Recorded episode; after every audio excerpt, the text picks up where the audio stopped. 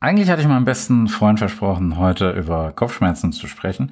Ich werde aber nicht nur über Kopfschmerzen sprechen, sondern über ein Thema, was im Moment einfach sehr viel wichtiger ist. Kopfschmerzen nach der Impfung. Habe ich eine Thrombose? Kann das sein, dass ich jetzt nach der Impfung ähm, mit meinen Kopfschmerzen Anzeichen habe? Für eine Thrombose, weil viele Patienten, die klagen nach der Impfung selbstverständlich über Kopfschmerzen. Warum? Da passiert was immunologisch und zwar ganz gewaltig. Und das ist ja grundsätzlich erstmal kein schlechtes Zeichen. Im Gegenteil.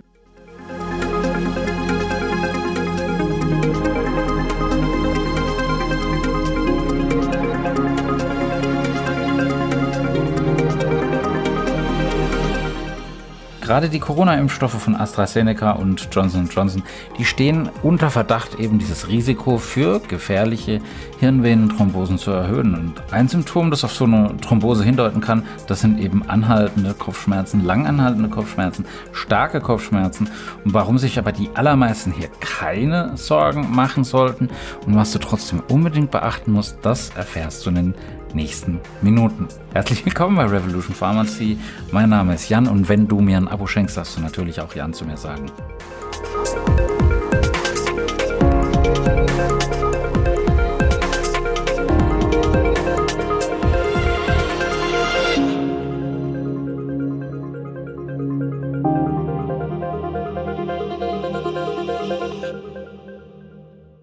Im Ernst, eine Thrombose, die macht mir Angst. Wir leben gerade in einem Zeitfenster der Angst und da tun solche Schreckensnachrichten ihr Übriges und da ist es auch völlig egal, ob, ob diese Breaking News jetzt von der Fachpresse kommen, ob die von der Nachbarin kommen, vom Hausarzt, vom Apotheker.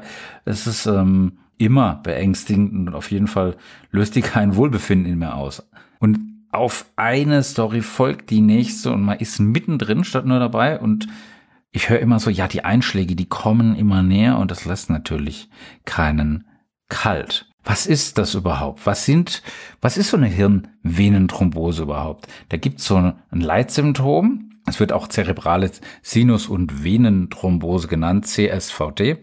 Und das sind einfach diese anhaltenden Kopfschmerzen, die eben stark sind und aber noch ein paar Begleiterscheinungen, wie zum Beispiel eben neurologische Symptome, wie Lähmungen, wie Sprachstörungen, wie Sehstörung, vielleicht sogar epileptische Anfälle. Und feststellen lässt sich dann so eine CSVT eben durch bildgebende Verfahren und das ist dann eben ein CT vom Kopf oder ein MRT vom Kopf, aber da wird nicht jeder, der eben Kopfschmerzen hat, gleich so ein bildgebendes Verfahren vom Arzt bekommen, weil viele eben über Kopfschmerzen klagen. Bei den meisten vergeht es recht schnell, beziehungsweise nehmen sie dann ihr Paracetamol, ihr Ibuprofen oder irgendein Kombinationspräparat oder vielleicht auch was stärkeres, verschreibungspflichtiges, was eben bei ihnen gut hilft und wo der Arzt äh, eben verordnet hat, wo man weiß, äh, es ist gut. Und im Idealfall ist es auch keine CSVT also keine ähm, zerebrale Sinus- und Venenthrombose, weil ähm, die Zahlen sprechen hier ähm, ganz, ganz, eine ganz, ganz deutliche Sprache.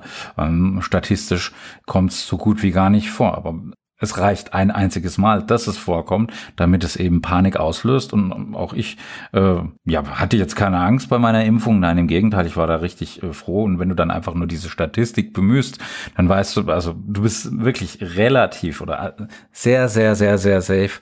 Und ähm, nichtsdestotrotz machst du dir kurzfristig so Gedanken, kann da jetzt was kommen, ja oder nein? Also ich habe bis jetzt zum Glück noch keinen kennengelernt, dem das passiert ist, ist ja auch äh, statistisch relativ unwahrscheinlich, dass ich so jemanden kenne. Gott sei Dank.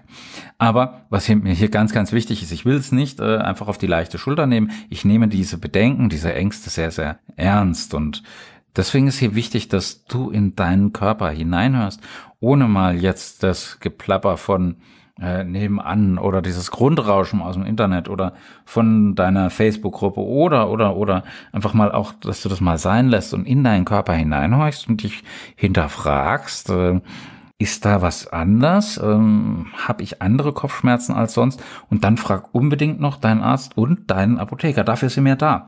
So ein Symptom, das auf so eine Thrombose hindeuten kann, das sind natürlich langanhaltende Kopfschmerzen. Die können natürlich auch durch was anderes äh, entstehen.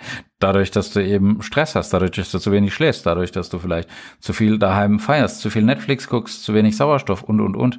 Aber ebenso ähm, langanhaltende Kopfschmerzen sind schon mal eines der Hauptsymptome. Dann punktförmige Hautblutung, so als Warnzeichen und ja, eine weiterführende Diagnostik, die ist dann eigentlich nur dann sinnvoll, wenn die in den ersten, sagen wir mal, zwei bis drei Wochen nach der Impfung dann gleich über einen Zeitraum von mehreren Tagen wirklich starke Kopfschmerzen dazu kommen, ungewöhnliche Kopfschmerzen, Kopfschmerzen, die du so noch nicht gehabt hast und die du auch mit dem üblichen Schmerzmittel, das sonst bei dir wirkt, was bei dir immer wirkt, eben sich nicht behandeln lässt. Wenn du es damit nicht in den Griff bekommst und wenn dann noch so neurologische Symptome dazukommen, dann musst du natürlich sofort zum Arzt und dann brauchst du eine neurologische Diagnostik.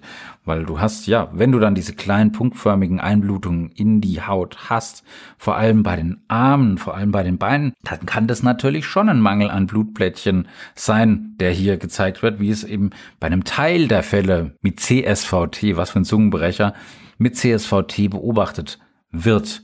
Und das ist natürlich auch klar, ähm, wenn dann solche Symptome auftreten, dann musst du natürlich deinem Arzt auch sagen, dass du vor kurzem geimpft worden bist. Und da gibt's eben verschiedene Warnzeichen und die sind wichtig. Das ist zum einen eben Schmerzen in der Brust oder Schmerzen im Magen. Wenn du eine Schwellung oder ein Kältegefühl in einem Arm oder einem Bein hast, ja, kurzatmig, wenn du bist, wenn du wirklich schlimme Kopfschmerzen hast, die sich weiterhin verschlimmern, wenn du eine verschwommene Sicht hast, wenn du anhaltende Blutung hast, ganz viele kleine Flecken, die können rötlich sein, die können lila äh, äh, sein, so kleine Punkte oder Blutblasen unter der Haut. Man muss aber auch sagen, diese CSVT, die treten in Deutschland jedes Jahr eben nur bei einer bis zwei von 100.000 Personen auf, vor allem bei Frauen. Will heißen, es kommt nicht wirklich oft äh, und statistisch relevant vor. Kein Mensch ist eine Statistik, bitte nicht falsch verstehen, aber nichtsdestotrotz, ähm, die Wahrscheinlichkeit, dass du es bekommst, ist äußerst gering. Gott sei Dank. Aber was passiert denn jetzt bei so einer Thrombose? Was passiert da im Gefäß? Wenn du dich äh, verletzt, dann sorgen normalerweise die Blutplättchen und äh, die Gerinnungsfaktoren einfach dafür, dass die Wunde zügig bzw. schnell von einem schützenden Schorf bedeckt und der Blutfluss gestoppt wird. Wenn du ja laufen lernst, Fahrradfahren lernst als Kind, dann äh, verstehst du die Blutgerinnung eigentlich oder zumindest ist das Konzept, was dahinter steckt, sehr, sehr schnell. Und gerade eben bei so oberflächlichen Verletzungen, dann ist das natürlich nützlich. Und ähm, wenn sich jedoch so ein Wundschorfpropf, man nennt den fachsprachlich Thrombus, wenn er sich innerhalb von so einem Blutgefäß bildet, dann kann natürlich das Gefäß verstopfen und der Blutfluss, der kann dann gestoppt werden. Und das ist dann der Punkt, wo es gefährlich wird oder gefährlich werden kann. Wo entstehen solche Gerinnsel? Die entstehen häufiger eben in den Beinvenen, einfach weil Leute zu lang sitzen auf Reisen im Moment eher weniger oder eben weil sie zu viel liegen oder zu viel im Homeoffice daheim rumsitzen müssen oder auf der Couch oder eben auch nach Operationen im Krankenhaus, wenn du bettlägerig bist. Aber es können natürlich auch noch ganz andere Körperbereiche betroffen sein. Akut besteht vor allem dann die Gefahr, dass eben nur locker an der Venenhand so haftende Gerinnsel dann abreißen und dann wird's gefährlich, wenn die dann mit dem Blutstrom durchs Gefäßsystem bis in die Lunge treiben, eine Lungenembolie verursachen und wenn dann Lunge oder das Herz oder beide dann äh, Schaden nehmen, dann drohen in der Regel tödliche Komplikationen und dazu soll es auf gar keinen Fall kommen. Zum Glück haben wir diese hm, Statistik eins bis zwei von 100.000 und äh, was mir jetzt noch wichtig ist, hier loszuwerden, bei einer Infektion mit Covid-19, eben bei Patienten vor allem, die auf der Intensivstation behandelt worden sind, da ist eine Thrombose eine häufige Folge.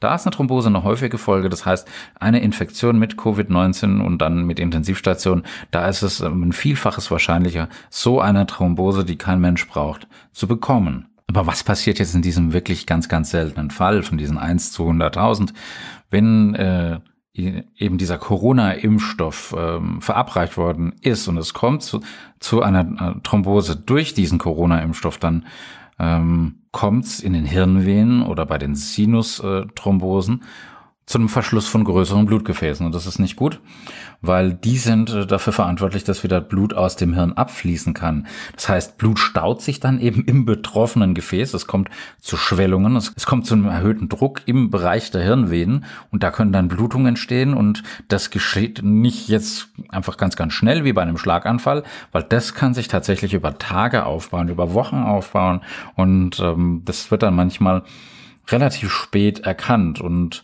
das geht dann eben mit diesen sehr, sehr starken Kopfschmerzen, die ich schon anfangs beschrieben habe, einher. Es gibt dann eben aber auch diese Bewegungsstörung, diese Sehstörung, Sprachstörungen und eben eventuell epileptische Anfälle oder auch eine Schwellung vom Augenhintergrund. Auch das kann damit einhergehen. Also alles Sachen, die du nicht brauchen kannst. Da ist dann ganz, ganz wichtig, dass akut mit Heparin äh, gearbeitet wird, die einfach dafür sorgen, dass sich das Gerinnsel auflöst, beziehungsweise damit sich das nicht weiter vergrößert. Das kann sich ja theoretisch noch vergrößern. Und bei ganz schweren Fällen gibt es dann noch die Möglichkeit, mit einem Katheter direkt im Gefäß das Gerinnsel zu beseitigen. Das kriegt man in der Notfallmedizin ähm, normalerweise sehr, sehr gut hin. Und der Verlauf der Erkrankung, der klappt, der ist im Vergleich zu anderen Schlaganfallformen günstiger, deutlich günstiger. Und die allermeisten Patienten, die erholen sich dann eben durch die Therapie. Also war heute eine kurze, knackige Folge, aber ganz wichtig, weil die Frage hatte ich die Woche ganz, ganz oben bei mir auf der Agenda. Alle Messenger voll. Und würde mich freuen, wenn du diese Nachricht teilst, wenn dir diese äh, Podcast-Folge gefallen hast. Ähm, am anderen Ende war der Jan. Ich wünsche dir einen wunderbaren Start noch in die Woche. Bleib gesund, zieht die Mundwinkel nach oben. Love Peace. Bye.